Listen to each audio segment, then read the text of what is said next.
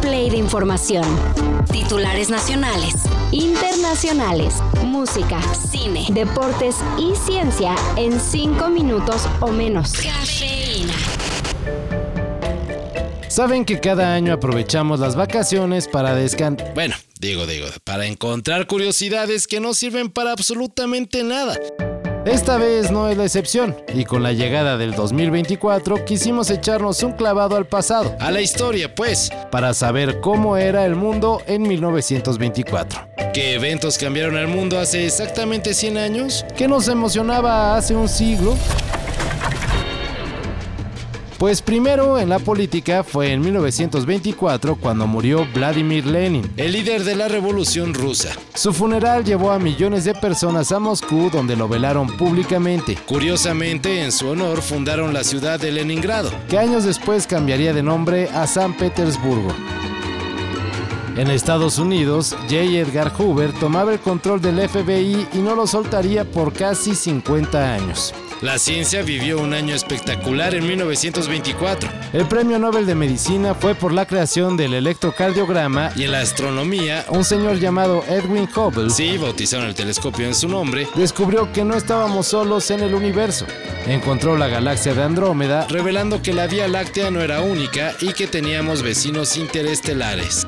Con la música se van a llevar una sorpresa, pues se cree que en 1924 se creó el primer bolero mexicano, cuando el campechano Emilio Pacheco compuso Presentimiento, que sería grabada y popularizada por el yucateco Guti Cárdenas, y se escuchaba más o menos así. Sin saber que existías, te deseaba. Antes de conocerte te adiviné y llegaste en el momento que te esperaba. No hubo sorpresa alguna cuando te hallé. En el cine se estrenaba la obra épica alemana del Cantar de los Nibelungos, que contaba la historia de Siegfried, obvio, en una extravagante película muda.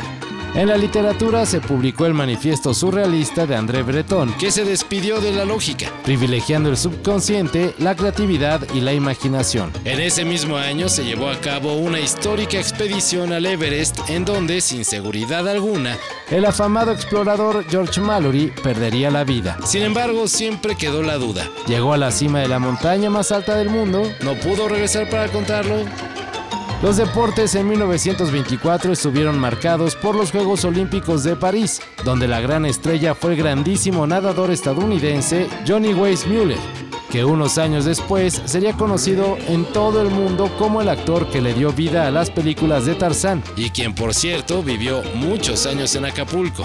Y pues ya hablando de México, el presidente era Álvaro Obregón y arregló, digo, organizó unas elecciones para dejar a su compadre Plutarco Elías Calles, que después se quedaría un buen rato, moviendo los hilos en la época que conocemos como el Maximato. ¿Cómo ha cambiado el mundo en 100 años, no? A ver qué historias estarán contando los opibecarios del futuro en 2124, del año que se nos avecina. Todo esto y más de lo que necesitas saber lo encuentras en sopitas.com. El guión estuvo a cargo de Max Carranza y yo soy Carlos el Santo Domínguez. Cafeína. Un shot de noticias para despertar. Lunes a viernes por sopitas.com. Y donde sea que escuches podcasts.